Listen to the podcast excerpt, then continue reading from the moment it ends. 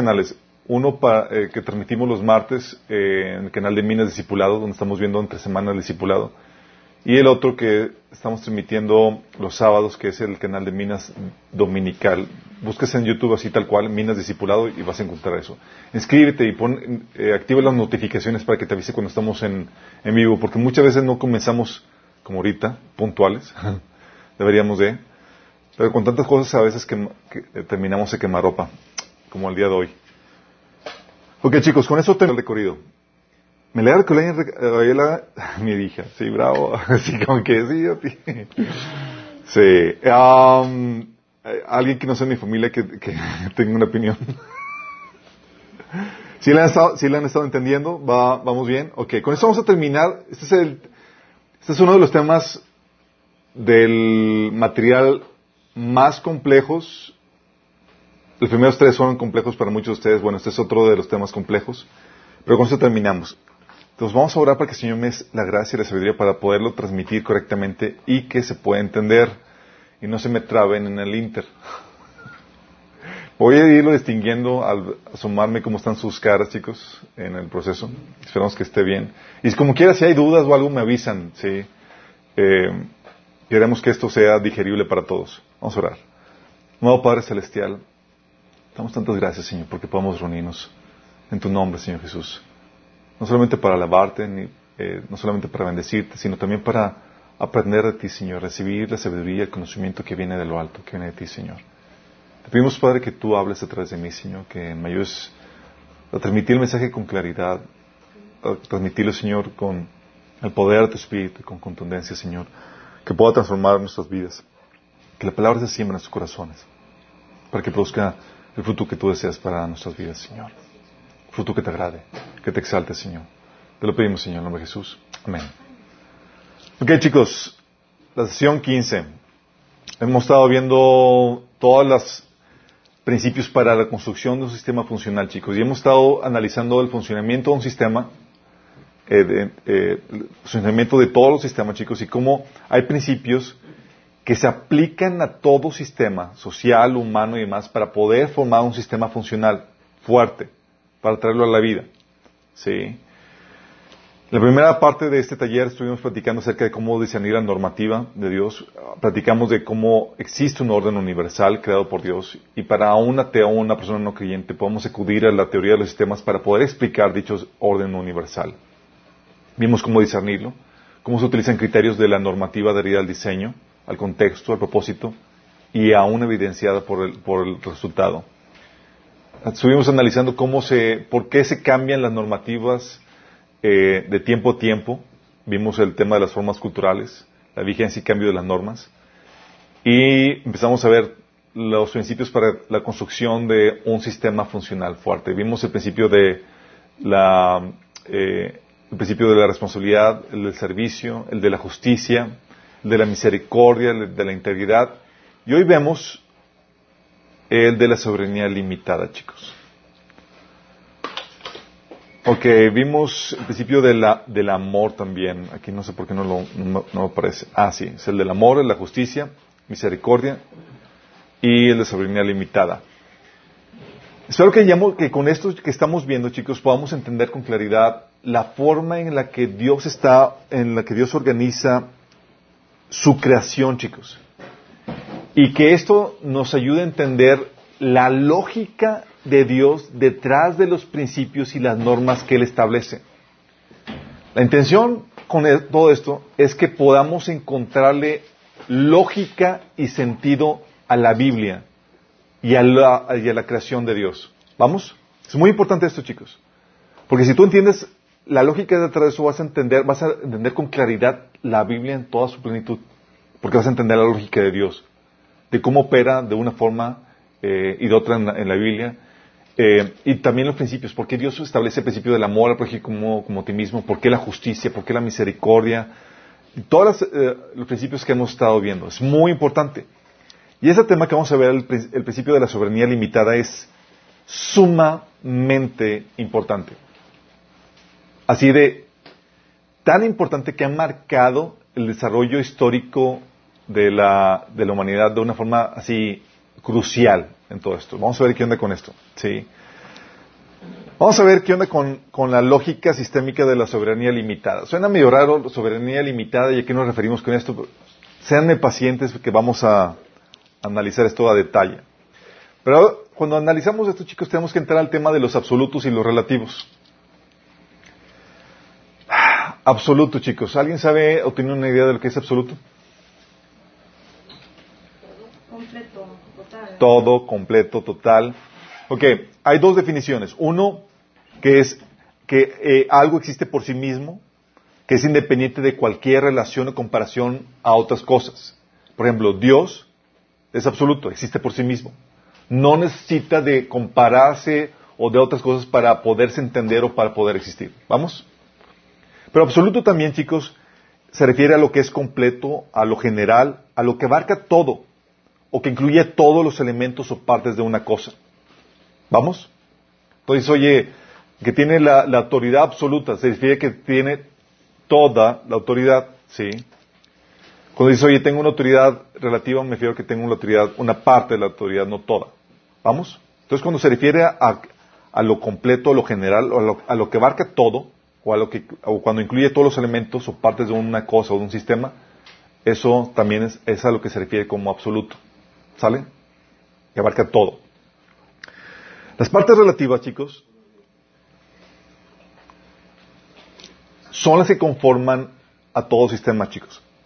Quiero que entiendas esto. Ningún sistema se compone de un solo elemento. ¿Estamos conscientes? Para que sea un sistema tiene que componerse de varios elementos todos los sistemas son integrados por lo menos dos o más elementos. A cada elemento, aspecto, propiedad, función, actividad, relación, norma, etcétera, que forma parte de un sistema, se le ha dado, chicos, un espacio para existir dentro del sistema, mas no todo el espacio. Ocupa solamente una parte del sistema, no todo el sistema. ¿Vamos? ¿Vamos captando la lógica de esto? ¿Por qué? Porque es un sistema. Supone que un sistema tiene, se compone de diferentes elementos, pero todos los diferentes elementos solamente ocupan un espacio dentro del sistema. No lo ocupan todo. ¿Vamos bien con eso? Imagínate un reloj, una silla y demás.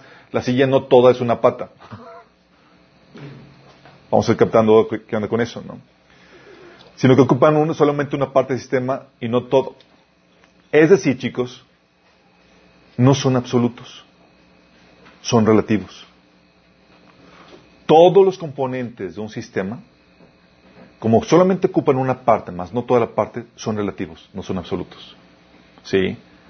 Oye, en un átomo, el electrón no es absoluto dentro del sistema del cual forma parte, solamente ocupa una, una partecita dentro de ese sistema que es el átomo hay neutrones, hay protones y hay otros elementos, eh, eh, otras partículas cuánticas. En las moléculas, la molécula se compone de varios átomos y demás, y, no son solo ellos mismos, sino que ocupan solamente una, pequeña parte, igual las células. Si las células tienen un montón de, de componentes. Los órganos del cuerpo se componen de un montón de células Eh, y aún el cuerpo mismo se compone de un montón de, órganos. Cada sistema, chicos, tiene un montón de elementos que lo conforman. No hay un elemento que lo, conforme que lo forme todo, sino que para que sea sistema tiene que tener diferentes partes. Y eso lo vemos en todos los sistemas, chicos. O sea, casa, carros, mesas, sillas, personas, órganos, todos los sistemas funcionan así. Bueno, puesto que los sistemas o que las partes de que forman un sistema no son absolutas, es decir, no lo, no lo abarcan todo. Sus partes son interdependientes. De lo que hemos visto.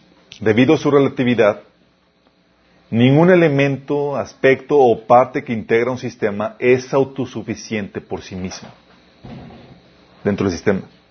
No forma todo el sistema, no realiza todas las funciones o actividades del sistema, ni muestra todas las propiedades que el sistema contiene, sino que depende de las demás componentes del sistema para su existir, para funcionar, para su comprensión, para encontrar su razón de ser, para, y, para reflejar la naturaleza completa del sistema. A veces mencionamos, oye, ¿entenderías, por ejemplo, si, si hubiera un estómago ahí en la, en, la, en, la, en la mesa, ¿entenderías el estómago por sí mismo? No, lo tienes que comprendes a la luz de todo el sistema. ¿Sí? Y para funcionar y para existir depende del resto del sistema, igual nosotros, porque si es, la, inter- la interdependencia de los elementos relativos que son los diferentes componentes del sistema. ¿Sí?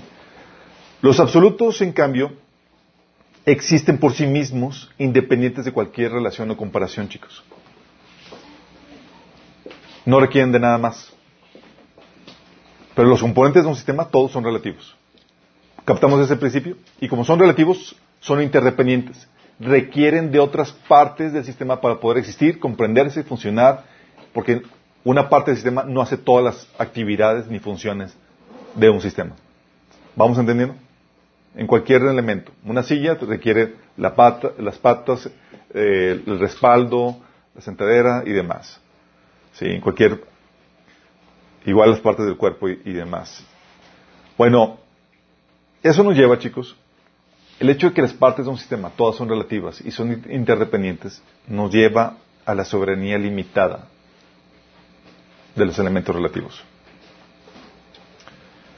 Cuando hablamos de soberanía, chicos, estamos hablando del derecho a existir y ejercer un efecto o una función en libertad y sin obstrucción o limitación de nadie más, de algo o de nadie más. Entonces, donde es, ok, te- quiero tener el derecho a existir y poder operar con libertad. Ok.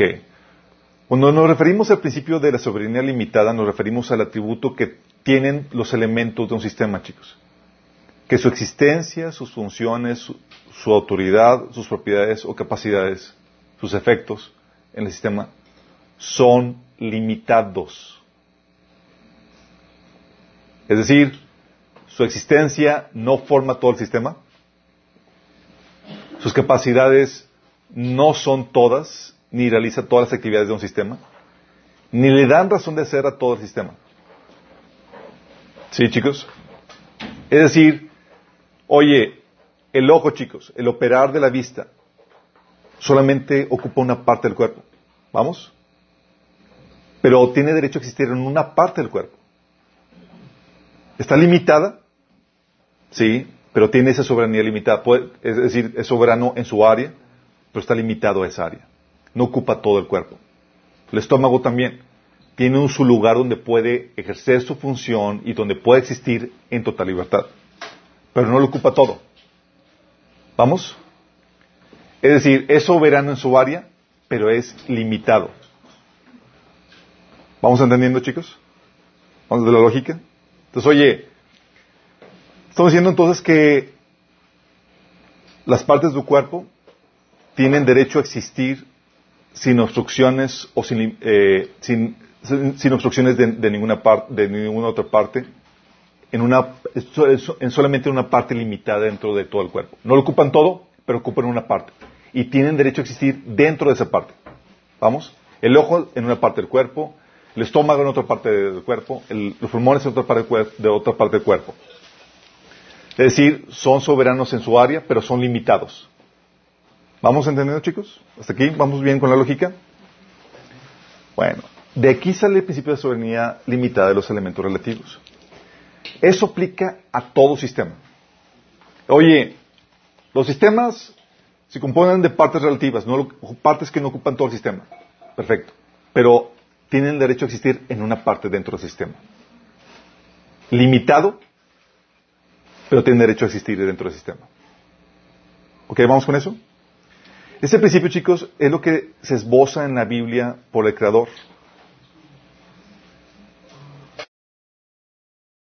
Existen dentro de la creación, chicos, son relativos. ¿Quién es el único absoluto? Dios. Dice la Biblia, vimos que las partes de un sistema solamente ocupan una parte, ¿cierto? Pero fíjate la descripción acerca de Jesús, Efesios 4.10. Y Él es el que descendió, y el que descendió es el mismo que ascendió por encima de todos los cielos, a fin de llenar la totalidad del universo con su presencia. ¿Le suena a una parte relativa? Suena total, absoluta. Tú y yo, chicos, ¿podríamos llenar la totalidad del universo? No, somos relativos.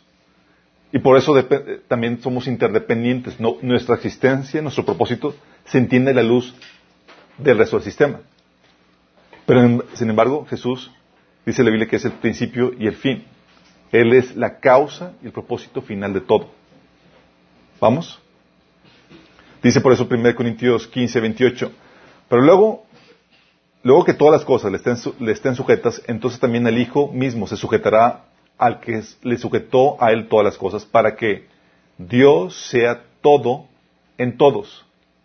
¿Cómo le suena eso, chicos? ¿Absoluto no? Dice Efesios 4:6, un solo Dios y Padre de todos, que está sobre todos y por medio de todos y en todos. ¿Cómo le suena eso? Absoluto. ¿Suena algo relativo en el sistema? No. Apocalipsis 1.8. Yo soy el alfa y el omega, el principio y el fin, dice el Señor, el que es, el que era y que ha de venir, el Todopoderoso. O sea, Él abarca y tiene todo el poder. ¿Tú tienes todo el poder, chicos? Tú tienes un poder relativo, es decir, una parte nada más. ¿Vamos captando? Jesús en cambio podía decir que toda autoridad se le había dado en el cielo y en la tierra. Mateo 28, 19. O, como dice eh, 1 Corintios 12, 6, dice que hay diversas funciones realizadas por diferentes miembros del cuerpo. Dice, hay diferentes funciones, pero es un mismo Dios el que hace todas las cosas en todos. ¿Te das cuenta de lo absoluto de Dios versus lo relativo de nosotros? Y de los diferentes elementos de la creación. Dios es el único eh, absoluto. Las demás partes, chicos, la Biblia nos enseña que son relativas. Fíjate cómo lo pone Pablo en 1 Corintios 12, versículo 12, 14, 17, 19, 20. Fíjate lo que dice. De hecho, aunque el cuerpo es uno solo, tiene muchos miembros. Y todos los miembros, no obstante ser muchos, forman un solo cuerpo. Así sucede con Cristo. Fíjate, te dice que es un solo cuerpo, pero que tiene muchos miembros. Es decir, son partes relativas. No ocupan todo el cuerpo, sino que una multitud de miembros. ¿Sale? Dice así es, el cuerpo consta de muchas partes, no de una sola parte. Si todo el cuerpo fuera ojo, ¿qué sería del oído? Si todo el cuerpo fuera oído, ¿qué sería del olfato? Te está diciendo aquí, todas las partes son relativas. No hay una que ocupe todo el cuerpo o todo el sistema. Sí. Versículo 19 dice, y si todos ellos fueran un solo miembro, ¿qué sería del cuerpo? Lo cierto es que hay muchos miembros, pero el cuerpo es uno solo. Si te está diciendo, ¿sabes qué? Todas las partes son relativas y ocupan un lugar, no ocupan todo. Por los pasajes que leímos anteriores, ¿quién es el único que ocupa todo? Dios. Dios. Lo llena todo, lo ocupa todo y hace todo por medio de todos nosotros, de todas las partes. Vamos viendo con claridad esto. Todos nosotros, en cambio, solamente ocupamos una pequeña parte. Y todos los elementos de la, de la creación de Dios ocupan solamente una parte y tienen solamente una parte del pastel. Y como somos relativos, chicos,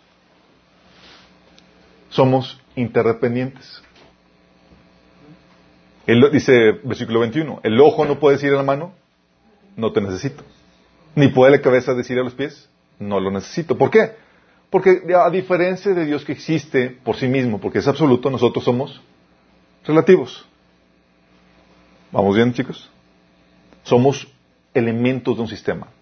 No somos todos, todo el sistema. Y como tal, chicos, se aplica en todos los elementos de la creación la soberanía limitada. Nuestra existencia es limitada. Y la existencia de todo componente de la creación es limitado. Fíjate lo que dice 1 Corintios 12, 17. Dice, si todo el cuerpo fuese ojo, ¿dónde estaría el oído? Y si todo el oído fuese, y si todo fuese oído, ¿dónde estaría el olfato? Está diciendo, tú solamente ocupas, tu existencia solamente ocupa una parte del sistema, chicos, no ocupa todo. Y cuando hablamos de que ocupa una parte en el sistema, un espacio dentro del sistema, chicos, estamos hablando de que ocupa un espacio y un tiempo en el sistema. Por eso dice Ecclesiastes 3.1, todo tiene su tiempo y todo lo que se quiere debajo del cielo tiene su hora. ¿Se acuerdan cuando habíamos platicado acerca de Einstein que él descubrió que el espacio y el tiempo son una misma cosa. ¿Sí? Y la Biblia así lo maneja, chicos. Cuando dice que todo tiene su tiempo, está hablando de tiempo-espacio. Tú y yo nada más ocupamos un pequeño espacio, chicos. Todo tiene su tiempo, tú tienes su tiempo. De hecho, dice Hechos 17, 26. De un solo hombre creó todas las naciones de la tierra, de antemano decidió cuándo se levantarían y cuándo caerían. Determinó los límites de cada una. Fíjate cómo habla de límites, porque como somos un sistema y el sistema se compone de diferentes partes, hay que dar espacio para que existan otras partes. Entonces hay límites. ¿Vamos captando? Para dar espacio a que las otras partes existan. No lo llenamos todo. No ocupas todo el lugar, sino solamente un lugar en el tiempo y el espacio. ¿Vamos bien hasta aquí, chicos? Algo complejo, algo abstracto, pero es necesario que lo entiendamos. Por lo mismo, tenemos la existencia limitada, chicos, y tenemos también nuestras funciones y efectos limitados. Fíjate lo que dice. No solamente la Biblia nos enseña que ocupamos solamente un espacio en el sistema, un pequeño espacio en el sistema, sino que nuestras funciones son también igual que son igualmente limitadas. Dios ocupaba todo y tenía que todo el poder y hacía todo por medio de todos nosotros. El único absoluto. Tú y yo, fíjate lo que dice, 1 Corintios 12, de 4 a 6. Ahora bien, hay diversos dones, pero un mismo espíritu. Hay diversas maneras de servir, pero un mismo Señor. Hay diversas funciones, pero es un mismo Dios el que hace todas las cosas. En todos. Esas diversas funciones las hace solamente una persona, chicos. Las hacemos todos. Una hermana me decía, es que Cristo dijo que haríamos cosas mayores y que y si Él hizo, eh, resucitó a los muertos y hizo todo eso, yo también tengo que, tengo que hacer todo eso. Y tenemos que hacer cosas maravillosas. Y, yo, dice, me decía, y si Cristo estuviera aquí, o sea, tú, tú, y yo tendríamos que ejercer el mismo poder de Cristo. Le digo, sí, nada más que la diferencia es que Cristo dejó un cuerpo, no dejó una persona.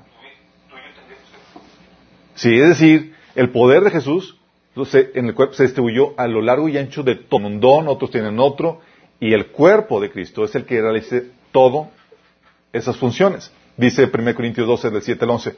Y cada uno se le da una manifestación especial del Espíritu para el bien de los demás.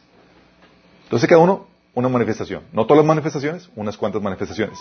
A uno Dios le da por el Espíritu la palabra de sabiduría, a otros por el mismo Espíritu la palabra de conocimiento, a otros fe por medio del mismo Espíritu, a otros por ese mismo Espíritu dones para sanar enfermos, a otros poderes milagrosos, a otros profecía, a otros el discernir espíritus, a otros el hablar en diversas lenguas y a otros el interpretar lenguas.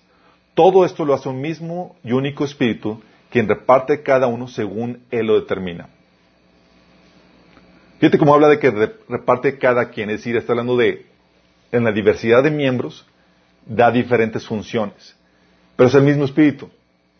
Está la parte absoluta que es el Espíritu y la parte y en nuestras funciones, chicos. Somos limitados.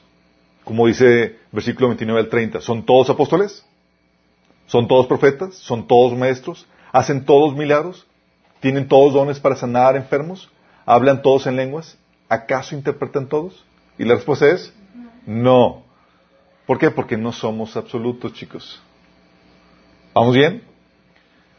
Y eso se aplica para personas, chicos, y para cualquier sistema. Por eso tú ves en la Biblia, por ejemplo, en Génesis 1.16, cuando Dios creó el, sol y la luna, dice, hizo Dios las dos grandes lumbreras, una lumbrera mayor, que es el sol, para que se enseñorease en el día, y la lumbrera menor para que se enseñorease en la noche. Eso también las estrellas. Es decir, el sol señorea sobre todo todo, el día, día y noche, no, simplemente se designa una parte, para que tenga una función, un lugar y un efecto en una parte de todo el sistema. Y vamos a dejarle también espacio para que exista la luna y tenga su función y su parte. Es decir, limitado su existencia y su efecto. ¿Vamos viendo, chicos? Eso es lo que, lo que la Biblia enseña. La Biblia nos enseña lo largo y ancho de que todas las partes, excepto Dios, son relativas y son limitadas. Y tú harías, vas a hacer bien, es reconocer esa limitante. Lo que hace el enemigo, chicos, es quiere hacerte creer que tú puedes ser todopoderoso. ¿Alguien vio la película de Lucy? ¿Te acuerdas de Lucy? O sea, era verdad que tienes, que manejamos el 10% del potencial y que si desatas todo ibas a poder hacer cosas inimaginables. Al punto en que, ¿te acuerdas qué pasó con Lucy? Que se desapareció y que le preguntó, y que le preguntó, ¿dónde estás? En todas partes. Asume. O sea, me convertí en absoluto. Sí, tenía que todo el conocimiento. Asume. Sí. Y ese es el engaño que trata de hacerte el enemigo. ¿Sí? Que tú puedes modificar la realidad, que tú puedes alcanzar ese estatus de deidad. Y la realidad es que nada que ver. Sí.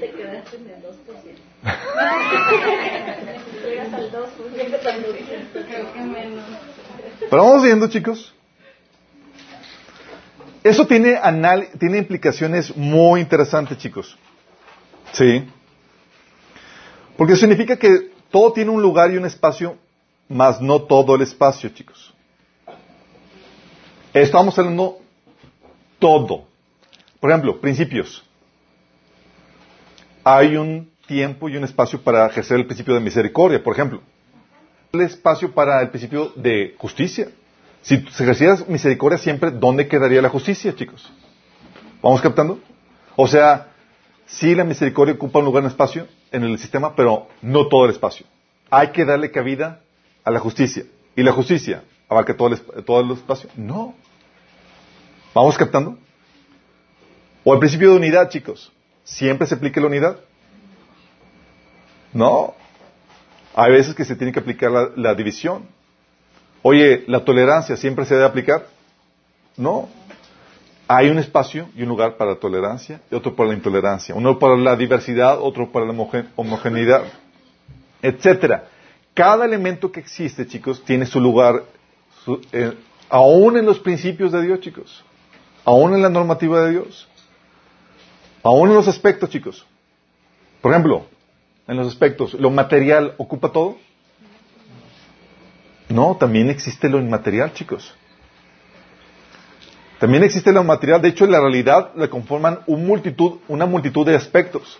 El aspecto físico, el químico, el orgánico, el sentimental, el lógico, el histórico, el del lenguaje, el aspecto diquético que habla, tiene que ver con los derechos, el social, el económico, el estético, o sea, un montón de aspectos que forman la realidad, chicos, porque cada uno conforma una parte del sistema, más no todo el sistema. Y hay espacio para un montón de aspectos que Dios creó. Aún actividades. El soñar, chicos, ocupa el todo de nuestras vidas. Hay gente que podríamos decir que pero no, soñar no ocupa toda nuestra vida, sino solamente eh, sino en la actividad mental que sucede en ciertas horas del día, en ciertos lugares. La actividad sexual no lo es todo ni en, ni en todas partes, sino que hay un lugar para la actividad deportiva, la familiar, la laboral, etcétera. Vas viendo cómo se, se le asigna un lugar, más no todo el lugar, chicos. Y tiene derecho a existir en ese lugar. ¿Vamos? O las instituciones, chicos. No todo es eclesiástico. No todo es político. No todo es familiar. No todo es académico. No todo es deportivo. Hay su lugar para cada cosa y su límite cada cosa. ¿Vamos viendo? ¿Vamos entendiendo, chicos? Hay un tiempo y un espacio, incluso, chicos, para la manifestación del pecado.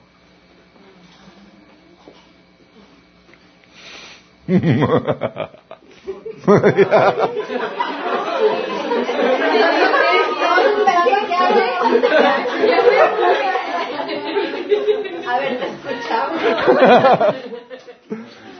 ok, chicos. Vamos a entender esto y quiero que entiendas esto porque quiero, quiero aquí dar un salto cuántico en ese sentido. ¿Es un salto cuántico? Salto cuántico. Fíjate cómo habla, ok, se manifiesta el pecado. Pregunta, ¿va a durar para siempre? No. No. Dice, gracias a Dios, Daniel 9, 24. 70 semanas están determinadas sobre tu pueblo y sobre tu santa ciudad para terminar la prevaricación y poner fin al pecado y expiar la iniquidad, para traer la justicia perdurable y sellar la visión, la profecía y ungir al santo de los santos. Hablando de poner fin al pecado, ¿tú te imaginas una realidad, un mundo sin pecado? La Biblia menciona en Apocalipsis 21, 4, dice, enjuagará Dios toda lágrima de los ojos de ellos y ya no habrá muerte, ni habrá más llanto, ni clamor, ni dolor, porque las primeras cosas pasaron. Aún de la manifestación del pecado, hay un espacio que es ahorita, el tiempo de gracia, pero va a terminar.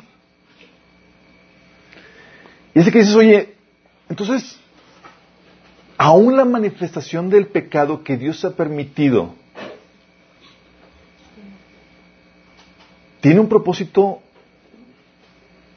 positivo para el sistema universal que Dios creó para la creación de Dios? ¿Sí o no? Qué grueso, ¿no? Dios permitió el pecado, chicos, y quiero darles una idea de, con respecto al, al, diálogo que a veces me imagino que tienen, que tenía la Trinidad antes de tener, antes de crear el mundo. Sí. ¿Sabías que Dios tenía que, y Dios quería crear seres, hombres y ángeles con libre albedrío para que tengan la capacidad de amar, ¿cierto? Eso significa que tienen capacidad, capacidad, voluntad propia y la capacidad de escoger. Y contesta una, un miembro de la Trinidad, eso implica la posibilidad de que suceda el pecado, de que puedan decidir hacer lo incorrecto.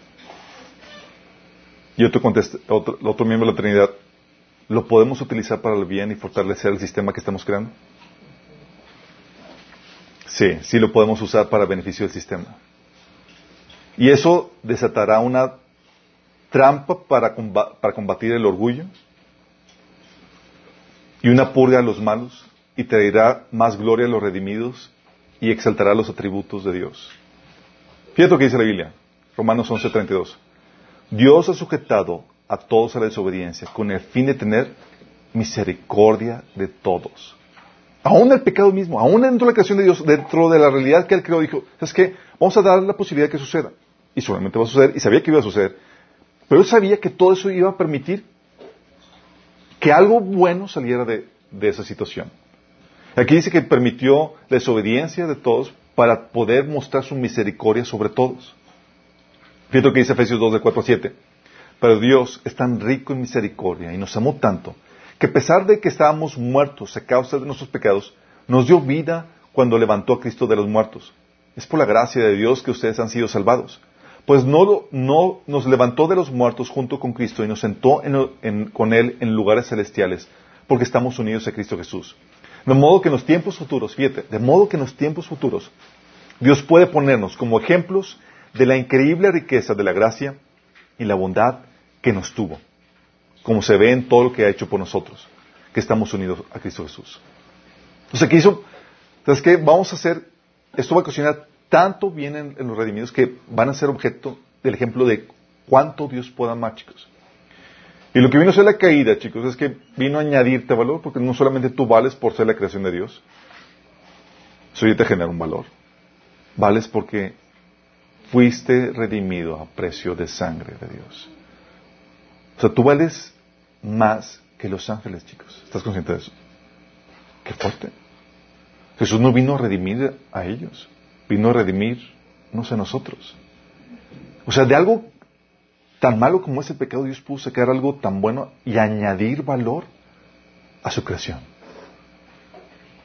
Sí.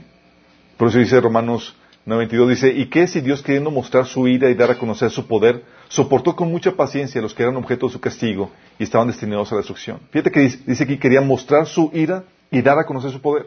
Dijo Dios, vamos a aprovechar esta situación, esta anomalía, para manifestar mis atributos y para mostrar mi amor y mi paciencia, aún para los que van a perdición.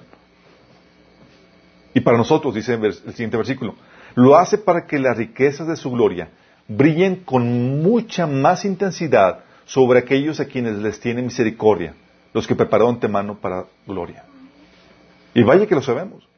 Tú y yo no sabríamos qué tanto Dios nos ama si no hubiéramos estado en este predicamento en el que nos encontramos por causa del pecado, chicos. Tú nunca sabrías lo que Dios hubiera estado dispuesto a hacer por ti y por mí. Y aún en este episodio dijo, ok Dios, vamos a permitir esta desviación, este pecado, este lapso, pero solamente por un tiempo limitado. Y va a ser para poder edificar y hacer de mi creación algo mucho mejor todavía. Por eso, chicos, Hay orden en medio del caos. Así lo tengo aquí. Ay, no lo tengo. Por eso hay orden en medio del caos, chicos. ¿Alguien ha estudiado o ha leído algo acerca de la teoría del caos? Nadie. Ok, bueno, les platico. Los físicos y los matemáticos, chicos, han encontrado que, eh, los que estudiosos de la teoría del caos han encontrado que aún en el caos y en el desorden, resulta que hay orden. Sí. En realidad, por ejemplo, en una secuencia de números desordenada, no hay tal cosa como números aleatorios, chicos. Imagínate. Aún dentro del desorden, los científicos dicen, hay orden. Sí, nada más es cuestión de encontrar la fórmula y saben que hay una fórmula para todo eso. Y es lo que sucede, chicos. Aún en medio del caos de la caída, la Biblia nos enseña que hay orden. Por eso sabemos que a los que aman a Dios, ¿qué? Todas las cosas les ayudan a bien. Estos a los que conforme a su propósito son llamados. Es decir, oye, parece que hay un caos por la enfermedad, la muerte, la injusticia y demás. Y resulta, que tú y yo encontramos orden en medio de esa situación porque desata el propósito de Dios. Sí.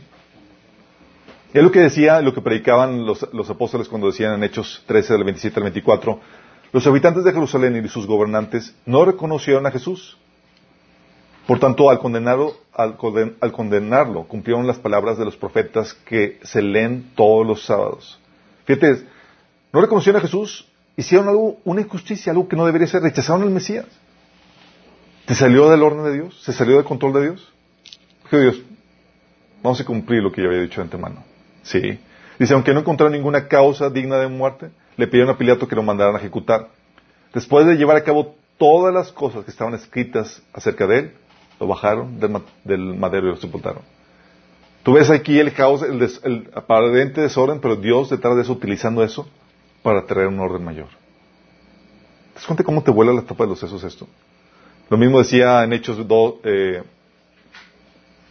Hechos 2 del 22 al 24, decía, pero Israel, escucharon, escuchen esto, Jesús de Nazaret fue un hombre acreditado por Dios ante ustedes con milagros, señales y prodigios, los cuales realizó entre ustedes por medio de él como bien lo saben. Este fue entregado según el determinado propósito y el previo conocimiento de Dios. Tú lees la historia de cómo fue entregado y, parece que, Jesús fue una víctima de un complot eh, entre los judíos y los romanos. Y Dios aquí, teniendo el control de todo, dice, todo está fríamente calculado y va de acuerdo al orden que establecido. Dice, fue entregado según el determinado propósito y el previo conocimiento de Dios, y por medio de gente malvada, ustedes lo mataron clavándolo en la cruz. Sin embargo, Dios lo resucitó, librándolo de, las, angustias de la muerte, porque era imposible que la muerte lo mantuviera bajo su dominio. Fíjate hablando de... Y eso lo vemos nosotros, chicos. Por eso sabemos que cuando tus enemigos hacen algo en contra tuya, lo que sabes es que están desatando el propósito de Dios que Dios previó antemano para ti. Por eso sabemos y encontramos esperanza en historias como la de José, vendido, presionado, acusado en falso y demás. Y lo que parecía un desorden y un caos y una destrucción en su vida, estaba desatando el propósito de Dios. Porque en medio del caos, chicos, en medio de la caída, Dios está utilizando eso para construir algo mayor para los redimidos. A lo mejor. Y eso es lo que hace el principio de la, soberanía, chicos, de las esferas. Sí. Con todo esto, lo que vamos es que el principio de la soberanía, chicos, defiende el lugar que, que le corresponde a cada elemento en el sistema. Como un elemento, los elementos del sistema ocupan un solamente un lugar, solamente se le asigna ese lugar y no puede extender su territorio para abarcar más. ¿Vamos? O sea, defiende su derecho a existir en un tiempo y un espacio dentro de la creación. Porque se le puede quitar. ¿Se le puede quitar su existencia? Sí, chicos. Sí. ¿Se le puede quitar su existencia? De elementos de la creación. Por ejemplo, chicos. Sus limitaciones, así es. ¿Qué sucede eso cuando absolutizamos las cosas, chicos? Por ejemplo, cuando decimos, oye, es que la competencia es mala. ¿Qué estás haciendo con eso? Estás quitándole el derecho a existir al aspecto de la competencia. ¿Estás entendiendo? no tiene derecho a existir. La competencia simplemente daña al sistema. No puede existir aquí. Dicen, es que el enojarse es malo. ¿Qué estás haciendo? Lo estás quitando del sistema. Le estás negando su derecho a existir. ¿Vamos captando? Sí. Aún los malos. Aún los malos tienen su tiempo y Dios los creó con un propósito. Sí. Cuando absolutizamos algo, chicos, lo desplazamos, quitamos o menoscabamos la existencia de otro elemento. Sí, es como, si dices, oye, ¿sabes qué? Voy a... Haz de cuenta que toda la creación de chicos es como un pequeño rompecabezas y un pequeño rompecabezas, digo, y una pieza de rompecabezas quiere extender su tamaño y hacer eso le está quitando el espacio al resto de, a las otras piezas del cuerpo. ¿Sí? Es como si tu estómago quisiera crecer y dices que ya no hay lugar para más eh, órganos. Así hace lo que así operan, chicos. Lo que dice, oye, si todo el cuerpo fuese ojo, oye, el ojo quiso crecer y acabar, así como que, oye, ya me, ya me creció, ya no me da espacio para, el- para, el- para el cráneo. ¿Sí? Dice, ¿dónde está, dónde estaría el oído? Si todo fuese oído, ¿dónde estaría el olfato? Si todos ellos fueran un solo miembro, ¿dónde estaría el cuerpo? Está diciendo, no puedes extender un miembro del cuerpo y hacerlo más grande para quitarle espacio a otros chicos. Por eso dice Pablo, ¿y son todos apóstoles? ¿Son todos profetas? ¿Son todos maestros? ¿Hacen todos milagros? La respuesta es no, porque hay, ocupan un lugar, no todo lugar, y hay un lugar que se le ocupa. Y no se le debe quitar su lugar, chicos, pues no puedes prescindir de, de- ninguna parte del sistema. Como Pablo dice, el ojo no puede decir la mano, no te necesito.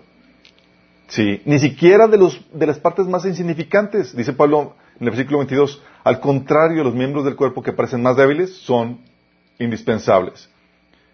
Nada más recuerda esto, chicos. Si algo existe, ¿quién lo hizo? Sencillo, ¿no? Si algo existe, lo hizo Dios. Dice, todas las cosas fueron hechas por Él, y sin Él nada de lo que ha sido hecho fue hecho. Y si Él lo creó, significa que no está de más, sino que tiene un propósito en el sistema. ¿Vamos? Es que nuestra función como miembros del sistema no es eliminar las partes, sino encontrar dónde está su ubicación en el sistema para propiciar vida, fortaleza en, en la creación de Dios. ¿Vamos entendiendo, chicos? Fíjate algunos ejemplos de, de cuando absolutizamos elementos relativos. Tú y yo como cristianos sabemos que la creación no solamente le compone el elemento material. ¿Vamos? Pero el humanismo no piensa eso.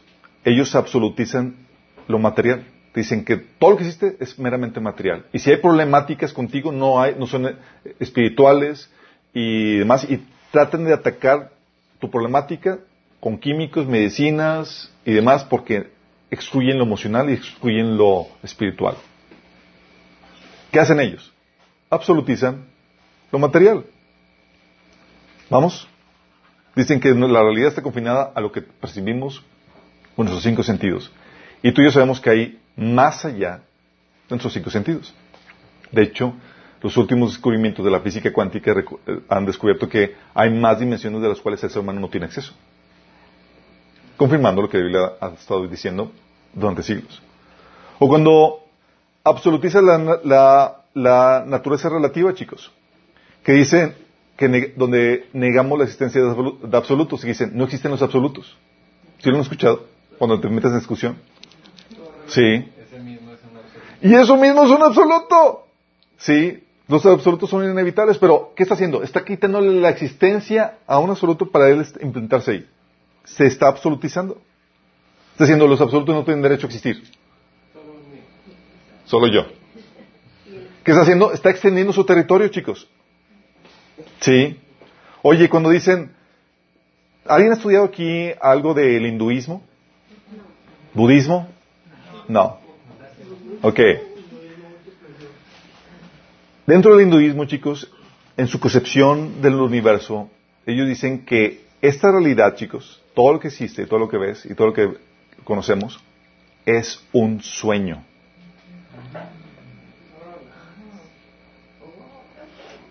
¿Qué están haciendo ellos? Están absolutizando el sueño, chicos. Ellos le llaman maya. Y con eso niegan la existencia de la realidad. Fíjate. La realidad está diciendo, todos son sueños, dicen ellos. Y la realidad, yo sí existo. sí. Hay gente que absolutiza el sentimiento y negamos la existencia o la importancia del razonamiento, la lógica, y se quieren mover por, solamente por puras, por puras emociones. O hay quienes, chicos, absolutizan también el método científico, que dicen que para conocer la verdad tienes que usar el método científico. Y que pregunta, ¿el método científico, a través del método científico, puedes conocer toda la verdad? No. ¿Por qué? Porque el método científico está confinado, está limitado a lo que es repetitivo, a lo que es experimental en un laboratorio. Fuera de eso, chicos, el método científico no existe. ¿Sí? Negamos otras formas de conocer la verdad como los, como, eh, eh, eh, los fenómenos únicos y no repetibles que estudia la historia y la filosofía. Y con eso, al absolutizar método científico, lo que haces es que estás extendiendo eso y negando la, negando la existencia a otros elementos dentro del sistema, chicos. Sí. Lo mismo pasa con la absolutización de autoridad, chicos. ¿Qué pasa? Por ejemplo, algo, eh, algo que hacía... eh, ¿Qué pasa cuando alguien sobreextiende su autoridad, chicos? Cuando alguien sobreextiende su autoridad, se la quita a alguien más. Le quita la existencia de alguien más. Su autoridad. Sí, es decir, lo estás absolutizando, estás extendiendo tu rango de existencia a otro que le corresponde a otro elemento dentro de la creación, chicos.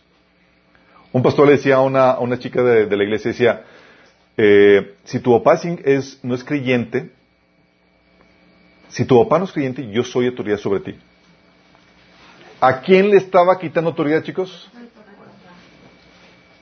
Estaba sobreextendiendo su autoridad y estaba quitándole la autoridad a alguien más. Porque cuando sobreextiendes algo, es decir, cuando absolutizas algo, chicos, algo más es dañado. La existencia de algo más, chicos, es menoscabada, es disminuida, ¿sí? O es negada.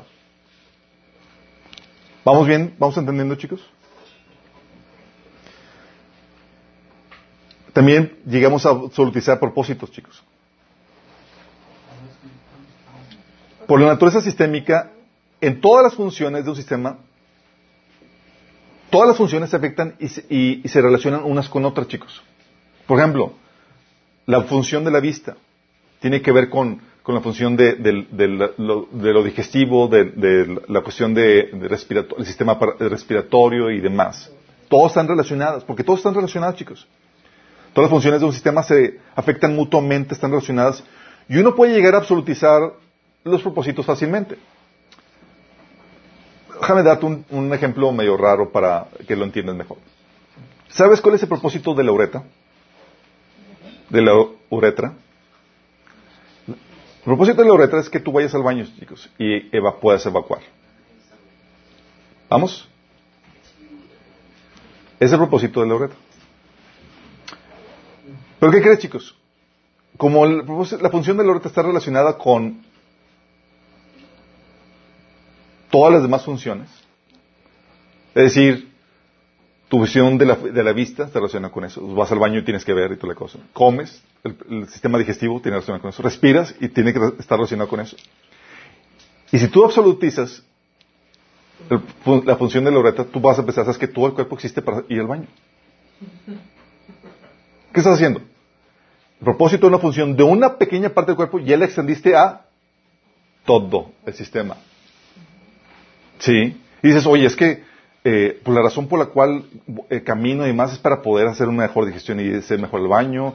eh, la vista es para poder ver dónde, dónde haces del baño. eh, o sea, todo lo relacionas con eso. Sí, le estás absolutizando. ¿Sí me explico, chicos? Lo está sacando de su función para extenderlo a otras partes del cuerpo que no le corresponden. ¿Sí? Y así pasa, chicos, cuando, por ejemplo, absolutizas los sentimientos. Y piensas que la razón de tu existir es para sentirte bien.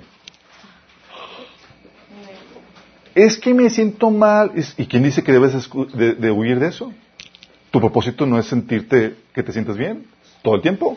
Hay una parte, hay un tiempo y un espacio para eso.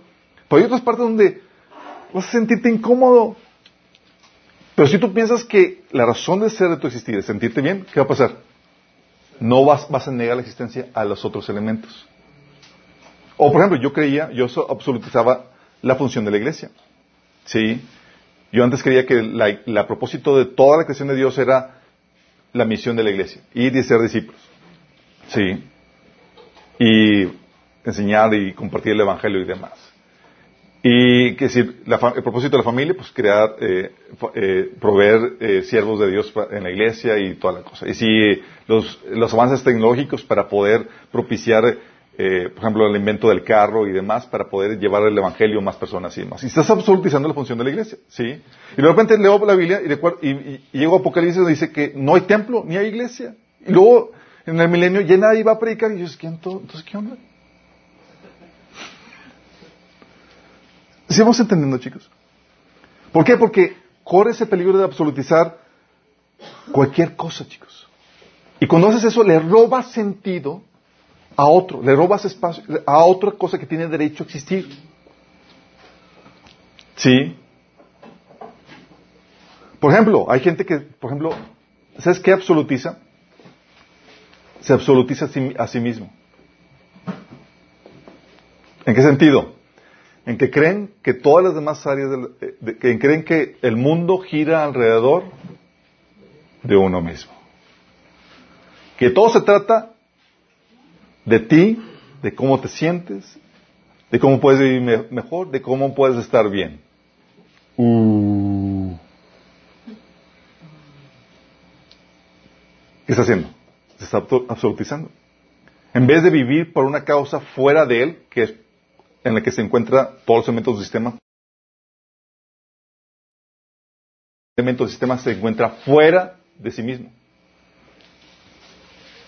¿Qué hace? Absolutiza su, se, absolutiza a sí mismo. Sí. Jesús, por ejemplo, hablaba de- del materialismo como, sistema, como forma de vida. Decía que la vida no consiste en la acumulación de bienes. Lucas 12:15. Está diciendo, o sea, la razón de ser, hay una, hay una función y una actividad de acumular bienes, sí. Existe en el sistema. Pero es una de muchas actividades. Y dice Jesús, ese propósito, esa actividad de acumular bienes, no es el propósito de todo el sistema, de toda tu vida. Y absolutizamos cosas como, chicos, oye, la competencia es mala, como le decía. Si no escuchado, no es que la competencia es mala. ¿Qué hiciste con eso? Al momento de decir eso, o sea, es que ya eliminaste el elemento de la competencia dentro del sistema. Ya no hay lugar para él. La competencia, aquí estoy, yo quiero existir. Tú, no, no existes. Cuando usas las palabras nunca y siempre.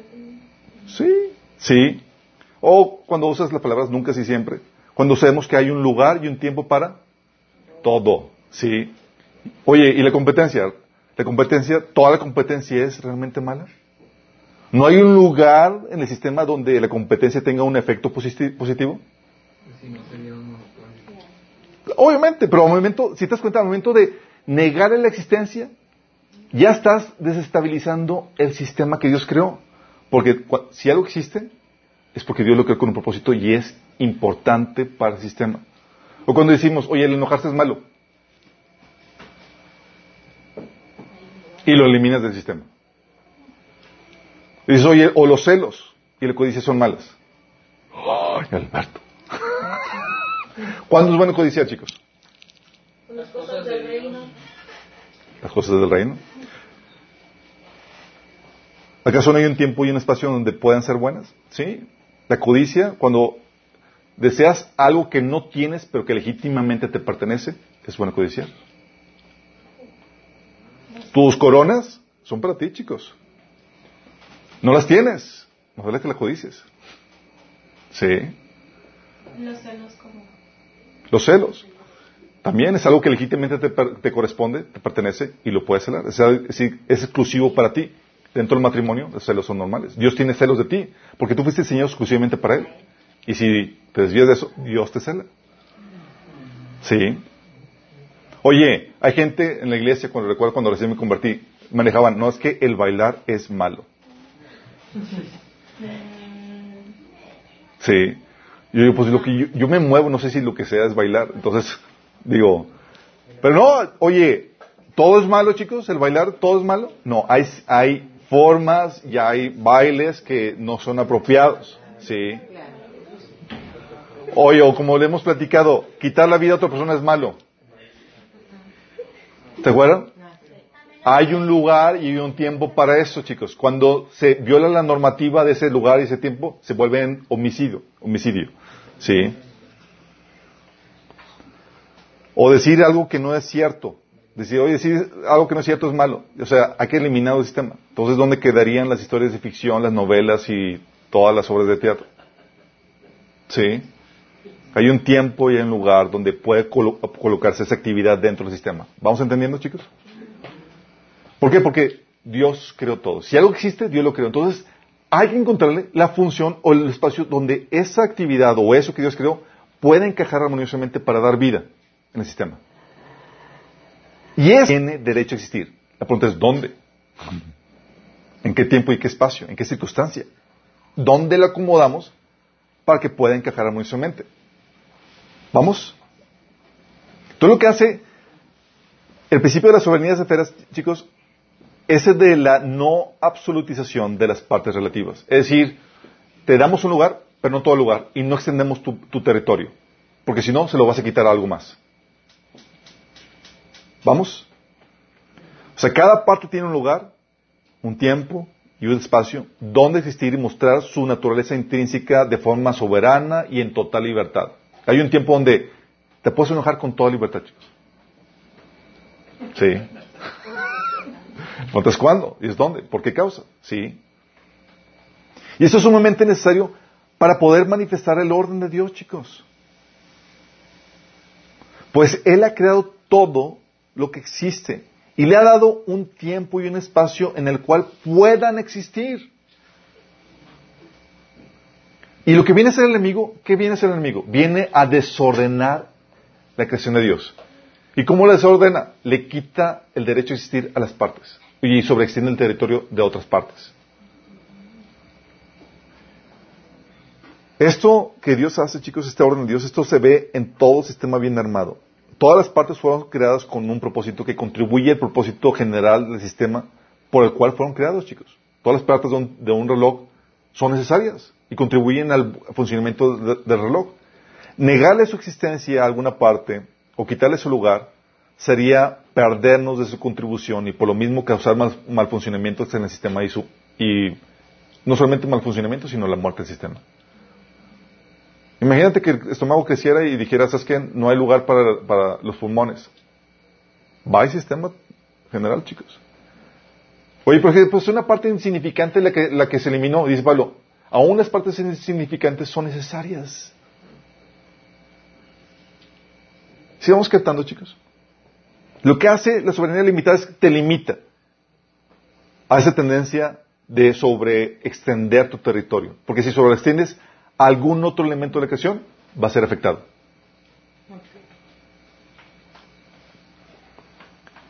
¿Eso significa que no existe en absoluto, chicos?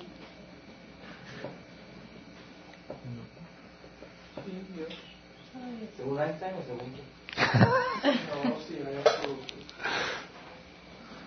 Ok, chicos, los absolutos son inevita in inevitables. Y eso nos llega a lo que habíamos platicado. ¿Qué es un absoluto?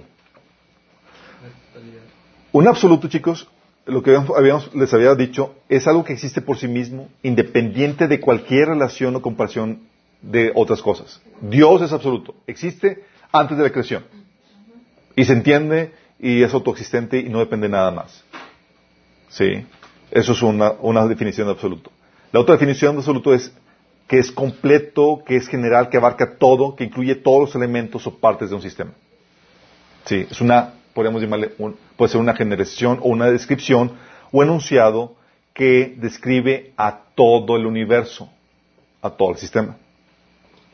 Sí, es decir, oye, voy a decir, ¿sabes qué? De aquí, este es el universo y solamente es material.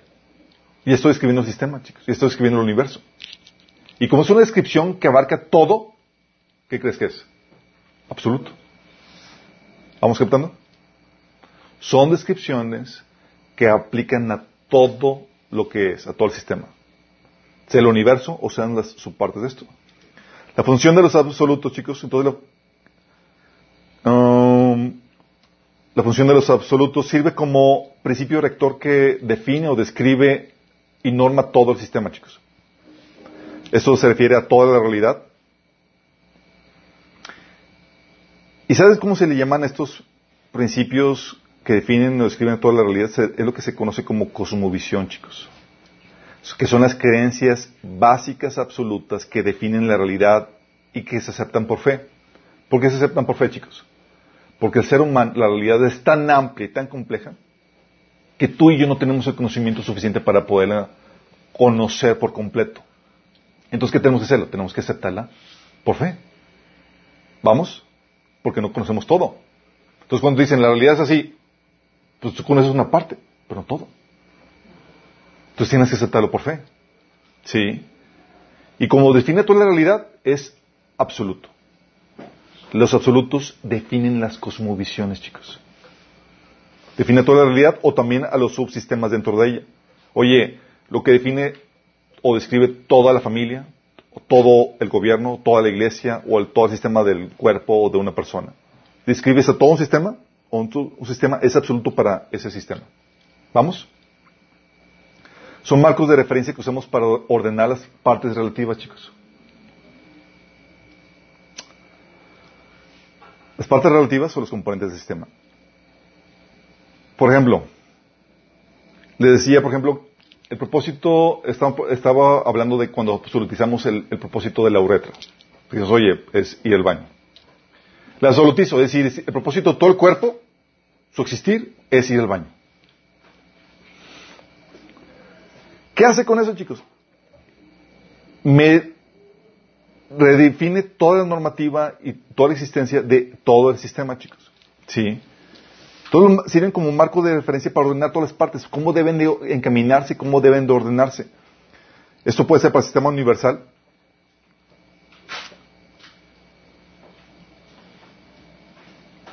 Y eso, ¿se acuerdan que vimos la, normativa adherida al diseño, al contexto y al propósito? Bueno, ¿sabes cómo se qué elementos componen a, un, a una cosmovisión?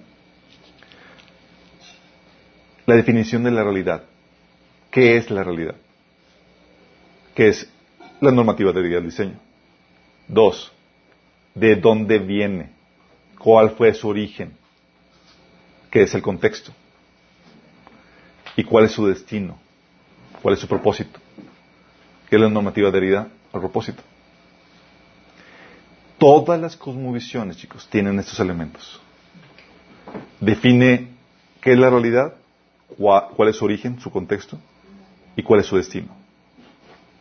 Y con eso, como consecuencia, se desprende la normativa de todos los elementos dentro de esta creación.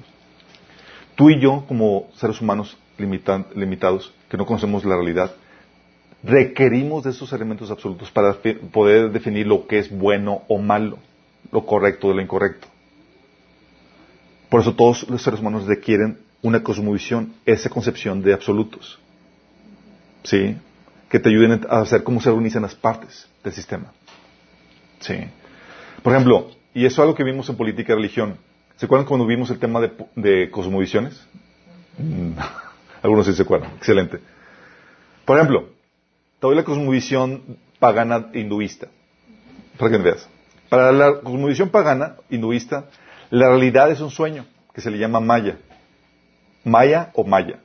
Es una ilusión que te identifica como una personalidad separada del todo y que te esclaviza a un ciclo interminable de reencarnación en cualquier forma viviente y de cosecha del karma, y del cual uno escapa solo por medio de la extinción del yo y la iluminación que se le conoce como nirvana, que se alcanza por medio de la meditación. Entonces, esto es un sueño, chicos, esto es una ilusión de un ciclo interminable de reencarnación que, donde cosechas lo que, lo que siembras y reencarnas en una vida tras otra. Y la única salida es nirvana, la iluminación que se alcanza por medio de la meditación. Eso define la realidad. ¿Vamos? y eso te ayuda a entender cómo se ordenan las partes. Por eso, en lugares donde se tiene esa cosmovisión, tú puedes ver el orden social afectado. Por ejemplo, en la India se maneja el sistema de castas, donde tú no puedes saltar de una casta a otra, de una clase social a otra. ¿Por qué crees? Porque tu propósito fue nacer ahí. Porque es tu karma. Tú en otra vida tuviste una mala vida y demás y naciste ahí de pobre y ahí te debes de quedar para, para poder cumplir el karma. No hay esperanza a sobresalir ni desarrollar. De hecho, si, si lo- quieres aspirar o salir de tu estatus, este, quieres violar el karma. ¿Si te das cuenta cómo la cosmovisión te lleva a ordenar la realidad? O sea, socialmente no te lo permiten. No te lo permite. El sistema de casta siempre va acompañado con, la- con la cosmovisión hinduista.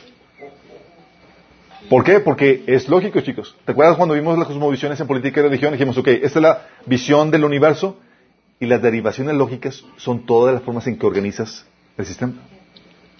Sí. O la visión musulmana, chicos. La visión musulmana, la cosmovisión musulmana te dice que Alá es un Dios caprichoso, volátil, que miente para alcanzar sus objetivos. Creó el universo y el ser humano. Pero la mujer como un inferior al varón y quiere establecer su gobierno, conocido como Sharia, sobre toda la humanidad a la fuerza y eliminar a los opositores. Los mártires en, en esta lucha tendrán un pase directo al cielo. Esa es la cosmovisión de ellos. Por esta cosmovisión, chicos, en su sistema, en su orden social, en su normativa, no hay libertad de conciencia ni de expresión y no se tolera a las diferentes creencias, chicos. Es la consecuencia lógica. Esta es la visión que tengo del mundo, entonces esta es la forma en que se debe ordenar las partes. ¿Qué está la sabiendo la mujer ahí? Convertirse a Cristo. El escolasticismo, chicos. Cuando vimos en la cosmovisión del escolasticismo, que es la, que es la fusión del paganismo con el cristianismo. Sí. Dentro se deriva de la cosmovisión griega que dice que el dios Zeus es un espíritu perfecto, inteligente, eterno, que usa una materia preexistente, imperfecta y sujeta a la descomposición por parte del mundo físico y en todo lo que hay en él. O sea, es una materia que estaba corrompida. Sí. Y él como espíritu gobierna sobre toda la materia.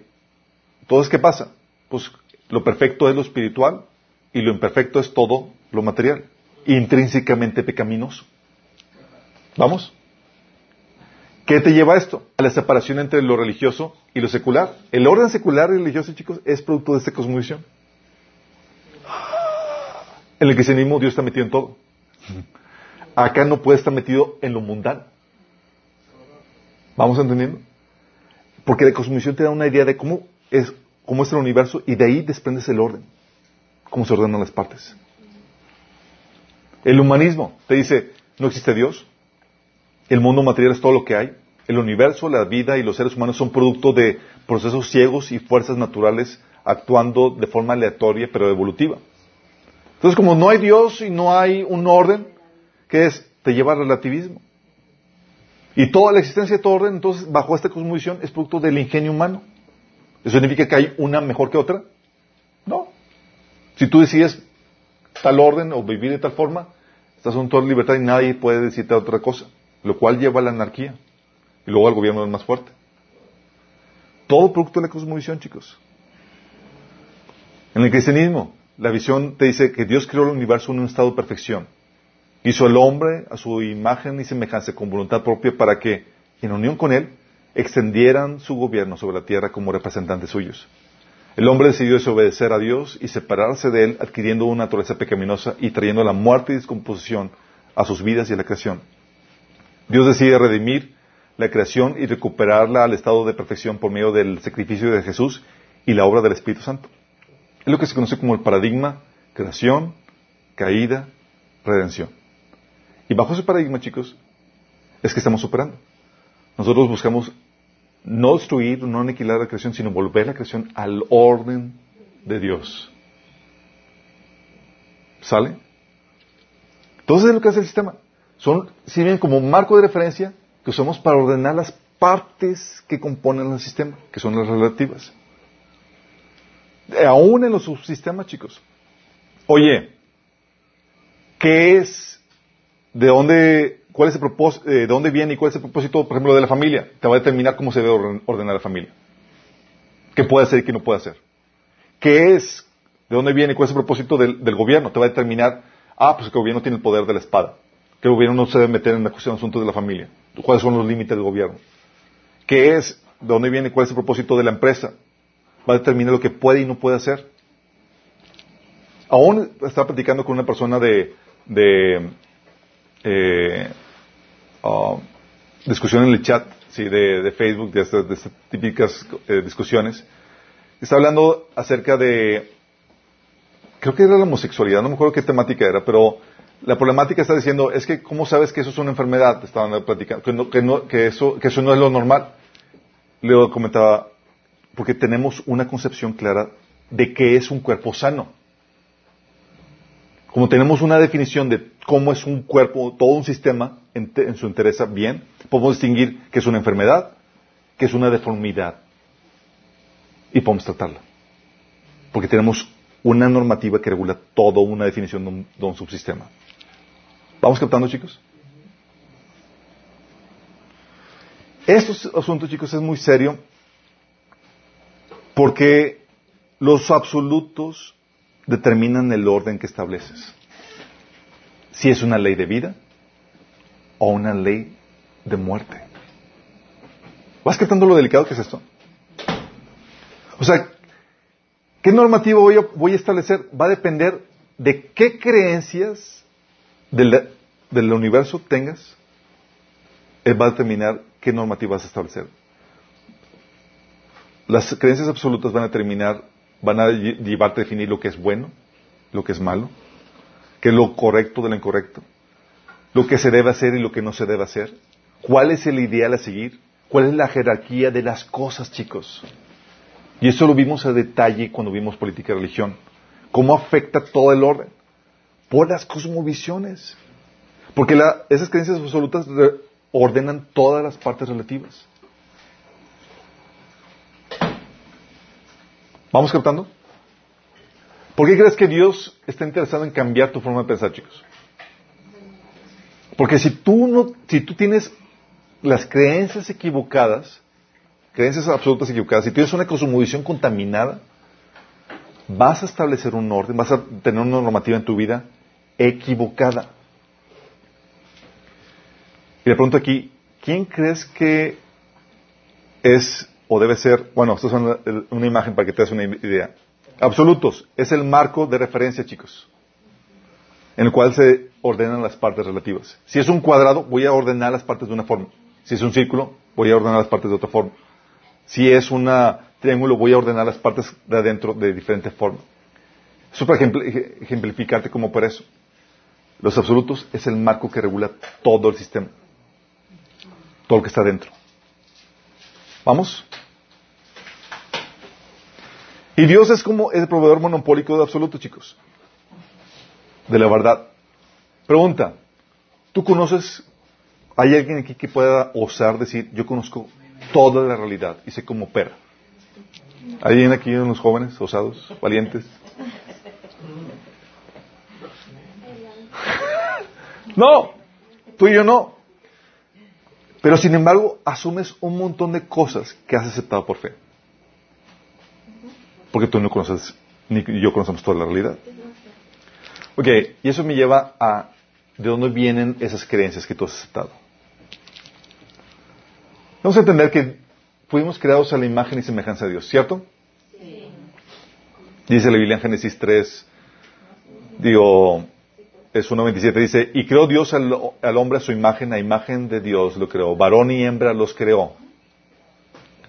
Creados a imagen y semejanza de Dios. Pero pregunta chicos, ¿somos igual a Dios? No, somos a semejanza de Dios, pero no somos Dios. Es decir, hay prerrogativas que son exclusivas de Él. Hay atributos como ejemplo omnisciente y omnipresente que son exclusivas de, de Él. Omnipotente, solamente de Dios. No hay un ser humano que pueda estar en todos los lugares al mismo tiempo, ni que sepa todas las cosas, ni que pueda todas las cosas. Oramos a personas fallecidas porque no están en todo lugar, ni son omniscientes para escuchar todas las oraciones al mismo tiempo, ni son omnipotentes para contestarlas. Son atributos exclusivos de Dios. ¿Sí? Somos seres limitados y confinados al tiempo y al espacio y con conocimiento limitado. Claro y fácil de entender porque lo vivimos en nuestro día a día. ¿Va? Tampoco tenemos, también, tenemos, eh, hay funciones que son exclusivas de Dios. A ver, que son exclusivas de Dios. Por ejemplo, la función de creador y salvador, chicos. La función de creador y salvador. Nosotros no creamos nada, chicos, si sabías. No creamos nada, solamente inventamos, descubrimos lo que hay dentro de la creación de Dios. No nos salvamos, somos salvados. Sí. Dice el Señor, no hay Dios quien salve más que yo. Y también hay la función de legislador, chicos, de rey. Nosotros no establecemos la norma, la fórmula, la ley que trae vida y justicia, chicos.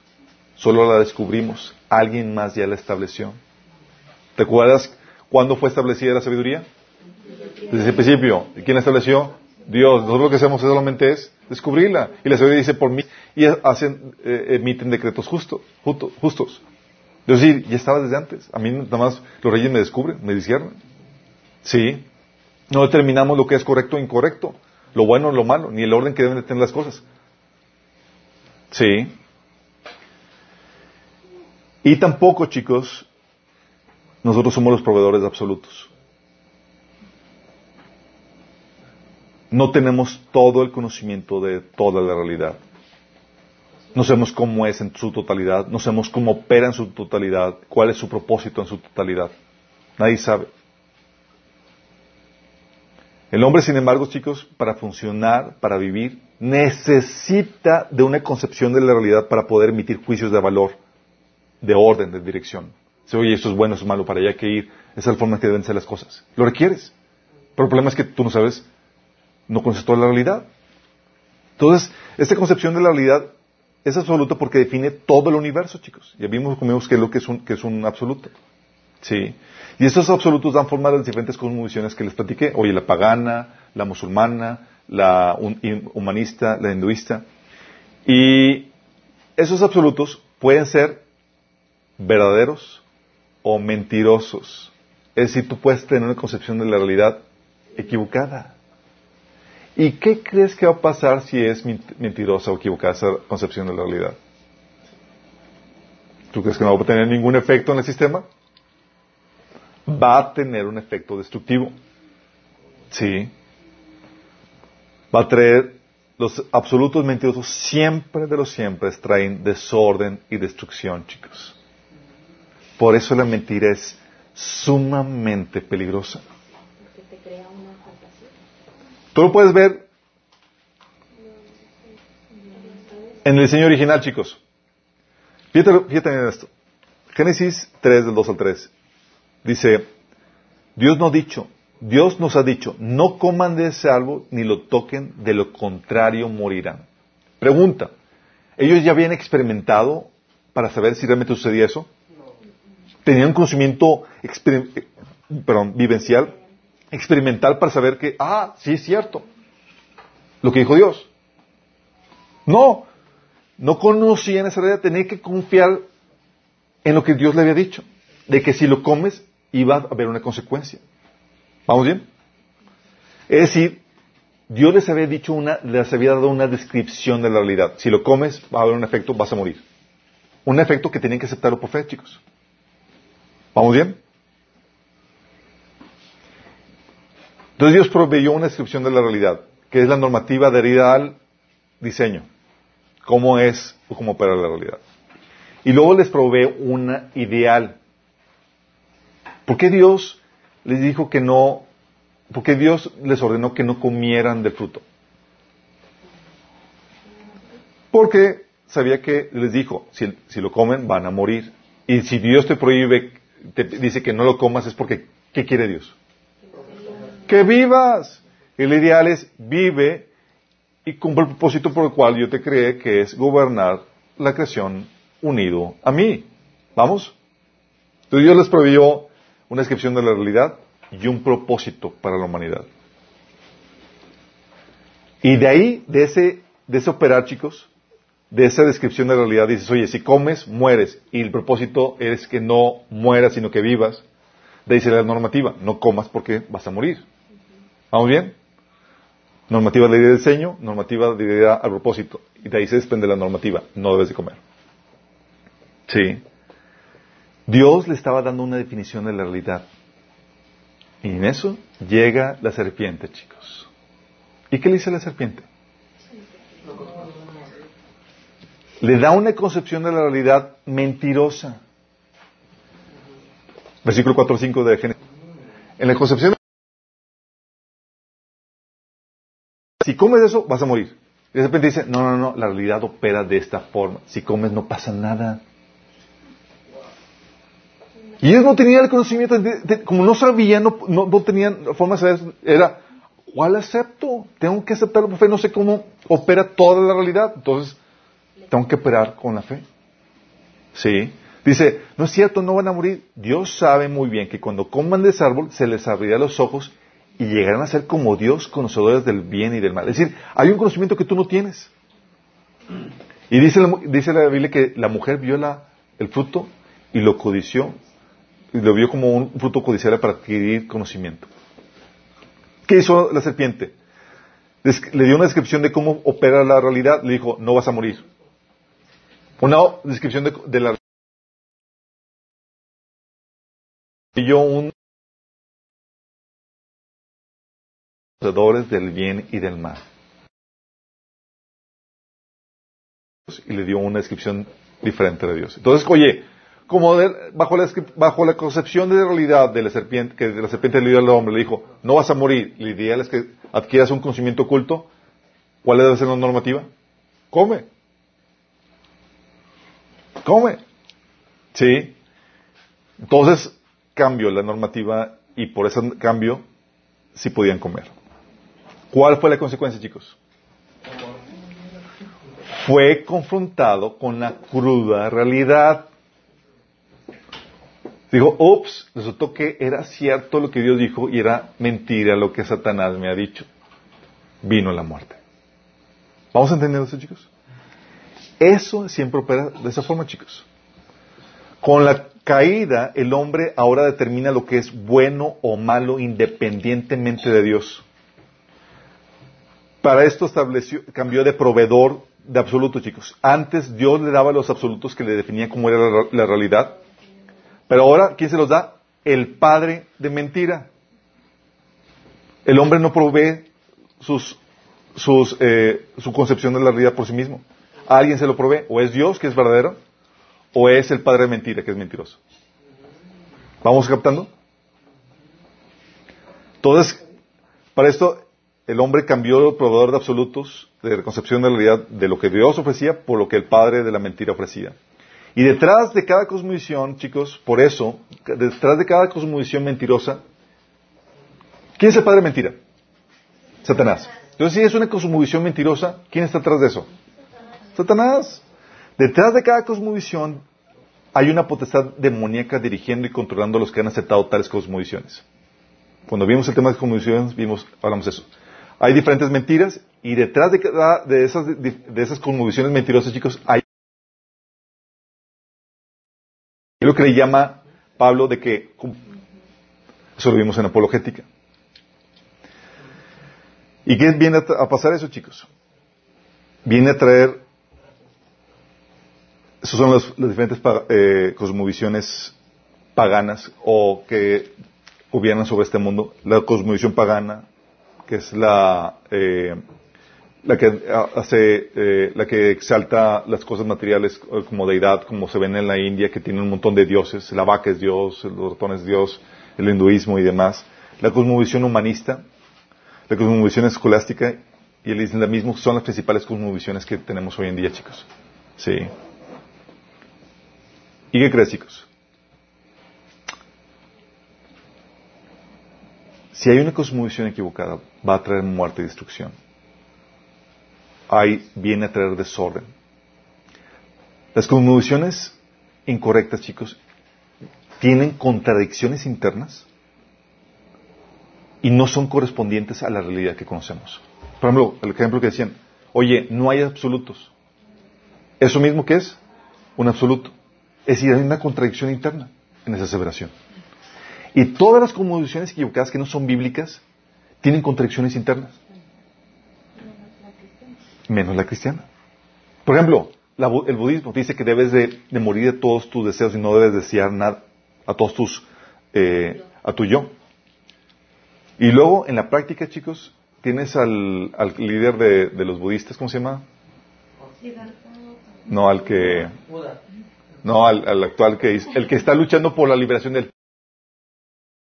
Supone que no deben de morir eso porque están luchando por la liberación de una provincia de China. Hay una contradicción en eso, chicos. Sí. No corresponde con la realidad. ¿Qué pasa? Oye, el absolutismo de lo, relativo, por ejemplo, lleva inevitablemente al orden anárquico y al gobierno del más fuerte, que es caos, que es desorden. La absolutización del sueño, que es en el hinduismo, que se conoce como maya, te dice prácticamente lo que hagas no afecta. El ideal, al contrario, sería despertar del, del sueño, es decir, tu muerte, tu aniquilación del yo. ¿Por qué crees que los hinduistas en, India se retraen y, los, santos se consideran aquellas personas que están en meditación constantemente? Mientras que en el cristianismo, ¿qué dice? Una persona santa está involucrada y que está haciendo las obras que Dios preparó mano para ellos. O sea, una persona es cambiadora. Mientras que la otra tesis es una persona que se retrae y, se, se, desconecta del mundo. ¿Vamos captando? ¿Tiene alguna? Es porque una tienda la vida y otra la muerte. Exactamente. Uno tiende a la vida y otro a la muerte. Para el hinduismo, esa escuela es ideal que tú te fusiones como una gota en, una, en el mar. Es decir, que tu yo, tu individualidad, tu personalidad desaparezca. Sí. Pero viene a traer destrucción. Para también a las personas, ellas, el hinduismo, por ejemplo, para ellos lo absoluto que es Dios es algo impersonal, es una energía impersonal que impregna y llena todo el universo, que lo que se conoce como panteísmo. Una energía impersonal, chicos. Por eso, como, lo, como lo, lo divino es algo impersonal, lo ideal, ¿sabes qué es? La eliminación de tu personalidad. La eliminación de todo sentimiento y todo deseo. Para que te conviertas igual de impersonal como esa energía que venera. ¿Vamos captando? Oye, aún la absolutización de las partes, chicos, por ejemplo, si sobreextiende la autoridad del Estado, Eso lo vimos en los regímenes totalitarios, como por ejemplo en, durante la Edad eh, Media, en los regímenes ah, monárquicos totalitarios, y aún en, el socialismo y el comunismo y el fascismo, chicos. Por ejemplo, con Hitler. Todo el sistema tenía su razón de ser en el Estado. La familia, propósito, ofrecerle miembros y, ciudadanos al Estado. Sí. la iglesia, poner la moral que van a seguir los miembros del Estado. Sí. El arte debía ser algo coordinado por el Estado. Y todo era estatal, chicos las diferentes partes del sistema de la sociedad, chicos, se, concebían como miembros de un organismo que es del Estado. O sea, todo era, estatal. Todo era estatal, chicos. Sí, eso lo vimos durante el fascismo de Hitler. Y el gobierno controlaba y regía todo. Sí. Y aún así, y cuando en realidad debe ser la sociedad y el Estado como un órgano que es lo que realmente es, chicos, no todo, ni absolutizado en la sociedad como un todo un sistema y el Estado como un elemento más. Pero así como el Estado, chicos, así también se, absolutizó con la Iglesia, donde la Iglesia le daba razón y sentido a todo durante la Edad Media. Y aún ahora, aún en iglesias protestantes evangélicas, chicos. Hay cristianos que llegan con los pastores y le piden permiso al pastor para ver si van a abrir tal o cual negocio. Imagínate. O para saber si se van a casar con tal o cual persona. Imagínate. ¿Qué están haciendo? Están poniendo a la, al líder de la iglesia como autoridad sobre todo el sistema. ¿Y eso qué es? Es absolutizar las partes. ¿Y qué pasa? Cuando el líder de la iglesia absolutiza su autoridad, se le quita al líder de familia o al líder de la empresa. Lo mismo el Estado. Y le quita su propia naturaleza intrínseca que tiene. ¿Vamos captando, chicos? Y eso que viene, viene a traer, viene a traer orden, viene a traer desorden y viene a traer caos. ¿Por qué, chicos? Una parte del sistema, chicos, como el Estado, una parte del sistema como el Estado, chicos, nunca tendrá como propósito hacer la función que realiza en conjunto todo el sistema al que pertenece. Es decir, el Estado no tiene la función de proveer hijos, no tiene la función de proveer los bienes, no tiene la función de hacer todo lo que viene en el sistema. Por lo mismo, la razón de ser de todo el sistema nunca va a encontrar en la función o propósito, eh, nunca se va a encontrar en la función o propósito de una de sus partes, ni tiene toda la autoridad. Dice, oye, ¿cuál es la función de, cuál es el propósito de toda, de toda la sociedad? Ah, pues está en el Estado, fíjate. Es el propósito de toda la sociedad. No. Así como el, propósito de toda la silla no está en, en, el respaldo. Así como el propósito del cuerpo no está en la uretra. Sí. Y eso nos lleva, chicos, a entender esto. No sé si ya se lo dije.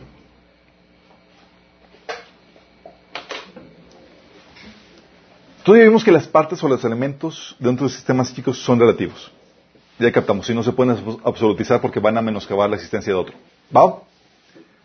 La cosmovisión incorrecta viene a traer el, el desorden, el caos la destrucción, porque inevitablemente absolutiza, absolutiza una parte de la creación de Dios. Esto, chicos, nos lleva a entender la lucha espiritual que estamos viviendo en estos días. Y es crucial que sepamos primero discernir la normativa de Dios en su creación. Por eso estamos viendo este taller. Y es, porque aunque lo sepas, si no tienes el Espíritu Santo, ¿lo vas a poder someter? ¿Te vas a poder someter? No, no vas a poder someterte, de acuerdo a Romanos capítulo 8. Bueno, tienes dos opciones. Y está basado en la cosmovisión que tú aceptes. Tú no conoces toda la realidad. Y tienes opciones. O escoges la que Dios te ofrece o la que Satanás te ofrece. Yo voy a sacar con la mía propia. Sorry, mi chavo. No conoces toda la realidad. Y si es algo mentiroso, lo estás aceptando del padre de mentiras. Sí. ¿Qué hace el satanismo? Cuestionar los mandamientos de Dios para seguir los suyos propios. Dice, yo sé lo mejor, yo sé que, yo sé cómo funciona mejor la realidad y sé cómo opera la realidad por mi propia cuenta. Y hay gente que dice, es que voy a vivir un estilo de vida de inmoralidad sexual y nada va a pasar. ¿Y qué pasa? Son confrontados con la cruda realidad, porque no están entendiendo cómo opera. ¿Sí? Y tú tienes dos opciones. O confiar en ti mismo, en, en lo que tú crees, que es la realidad, o depositar tu confianza en Dios. ¿Sí? ¿Te acuerdas que habíamos platicado de, la integridad como elemento para generar la confianza y poder eh, hacer los lazos? En un asunto aquí, chicos, se trata de confías en Dios. Y si confías en Él, vas a poder depositar, vas a poder recargarte en Él y vas a poder establecer ese lazo de confianza. Vas a poder entregar tu vida. ¿Por qué? Porque confías en Él. ¿Cuál es la otra parte? Que confías en ti mismo y en lo que el enemigo te, el enemigo te inspira. Pero tienes todas las de perder. ¿Por qué? Porque tú no sabes cómo operar la realidad. Solamente Dios. Y cualquier cosa o ocurrencia que se te ocurra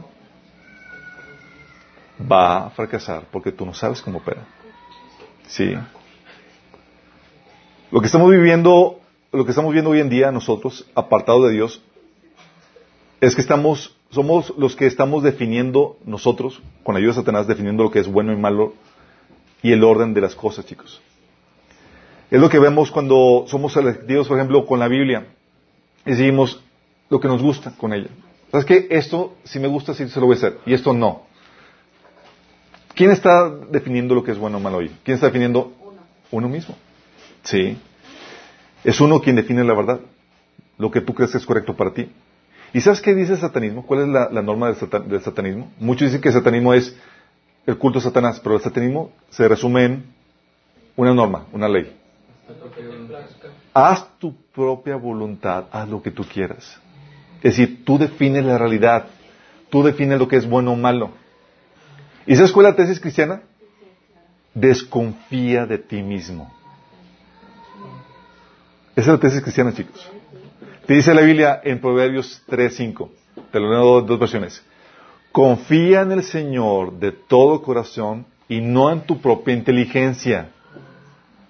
La otra versión dice, confía en el Señor con todo tu corazón y no dependas de tu propio entendimiento. ¿Por qué? Porque no sabes cómo opera la realidad. No sabes todo. No sabes todo. Y enemigo dice, lo que tú creas que es correcto. Confía en tu propia prudencia. O sea, lo que tú crees que es la realidad, como se confirma, como, como se, conforma, eso es. Es decir, son absolutos dados por el enemigo. Vamos captando, chicos. Y la tesis cristiana es, desconfía de ti. Y pon tu confianza en el Señor. Porque Él sabe cómo funciona todo y cómo opera todo. Y si tú pones tu confianza en el Señor, vas a aceptar sus creencias, lo que Él te dice, cómo opera la realidad. Y al aceptarlo, vas a poder manifestar el orden de Dios. ¿Vamos captando, chicos? Cuesta, sí cuesta, es un proceso de renovación. El primer voto de confianza es cuando te entregas a Cristo y dices, Señor, voy a caminar, eh, voy a eh, confiar en ti, voy a entregarte mi vida. Es el primer paso. Y ese paso te otorga la vida eterna y el perdón de pecados. Y a los que nos estaban sintonizando, quiero darte ese reto. ¿Te gustaría dar ese primer paso de fe? Donde le, Señor, confío en ti. Yo no sé cómo opera esta realidad, es demasiado compleja. Pero confío en ti que tú eres el creador, que tú sabes cómo. Y por lo que hemos estado viendo en todo ese taller, tú puedes constatar de que lo que hemos estado viendo, lo que la Biblia enseña, concuerda con la realidad. Todos los principios son muestras de que el creador del universo es el de la Biblia. Todo. Entonces no hay, no hay cosa de que, ah, pues es que no concuerda con la realidad. No, no, concuerda con la realidad. Y le pregunto aquí, ¿vas a confiar en el creador o vas a seguir tus propias creencias, conjeturas? Si quieres confiar en Dios, Él te promete el perdón de pecados y la vida eterna. Pero tienes que dar esa entrega al Señor. Sí. Y si quieres hacerlo, quiero guiarte en esa adoración de fe, de entrega. Ahí cierra tus ojos, donde estés. Y dile, Señor Jesús, el día de hoy, te pido que me perdones de mis pecados, porque he seguido mis propios caminos, de acuerdo a mi propia voluntad, de acuerdo a lo que yo he creído que es bueno o malo, y no de acuerdo a tu voluntad. Pero hoy decido arrepentirme de todo eso y confiar en ti, Señor, en que tú sabes lo que es bueno, en lo que es malo, en que tú sabes mejor, Señor, cómo operan las cosas. Yo creo, Jesús, que tú viniste a morir por mí en la cruz y que resucitaste para el perdón de mis pecados. Y te entrego mi vida para que tú la gobiernes, para que tú la salves, Señor, y me limpies con tu sangre. Te lo pido, Jesús. Amén. Si tú hiciste eso, es el primer paso. Va a implicar un proceso, un recorrido, chicos, pero que va a haber muchas cosas y todos aquí podemos testificar y constatar. Hay cosas que el Señor te pide, haz esto o cambia esto. Y dices, no, Señor, yo creo que no va a pasar nada malo si sigo haciendo esto. Y el Señor dice, no, la realidad opera de esta forma. Y tú y yo tenemos que hacer el chip. Es que, Señor, si, si vivo sin hacer mi devocional, sin leer la Biblia, no va a pasar nada malo. El Señor dice, no, sí va a pasar. sí pasa.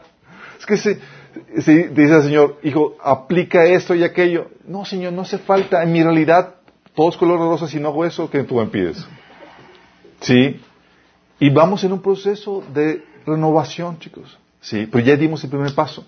Y si realmente es verdadero, genuino eso, los demás, todo lo que implica, vamos a vencer esas luchas que a veces internas que tenemos donde estamos resistiéndonos con la voluntad de Dios o no. Pero en esto consiste, chicos. Porque si tenemos la perspectiva de Dios, la cosmovisión de Dios, los absolutos correctos, va a haber un proceso de santificación en nuestras vidas. Y vamos a poder ordenar de forma correcta todo donde toquemos. Nuestras vidas, nuestros negocios, nuestras familias, todo, para manifestar el reino de Dios. ¿Me entendemos, chicos? Vamos a orar. Padre, te damos gracias, Señor. Porque tú, Señor, nos enseñas cómo se ordena la realidad, Señor. Toda tu creación, Padre. Señor, queremos ser sabios y prudentes para saber cómo encajar cada cosa, cada elemento que tú creaste, Señor, dentro de tu creación. Que podamos manifestar cada actividad en su lugar y su tiempo correcto, Señor. Que podamos manifestar los diferentes aspectos como el enojo, la actividad sexual, la empresa, la familiar, Señor, la iglesia, en lugar correcto para manifestar todo el orden y armonía que tú diseñaste para tu creación, Señor.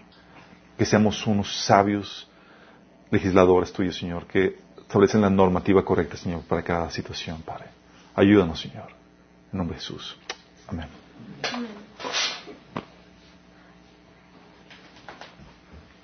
Terminamos luego, chicos. ¿Qué sigue? Ya sé.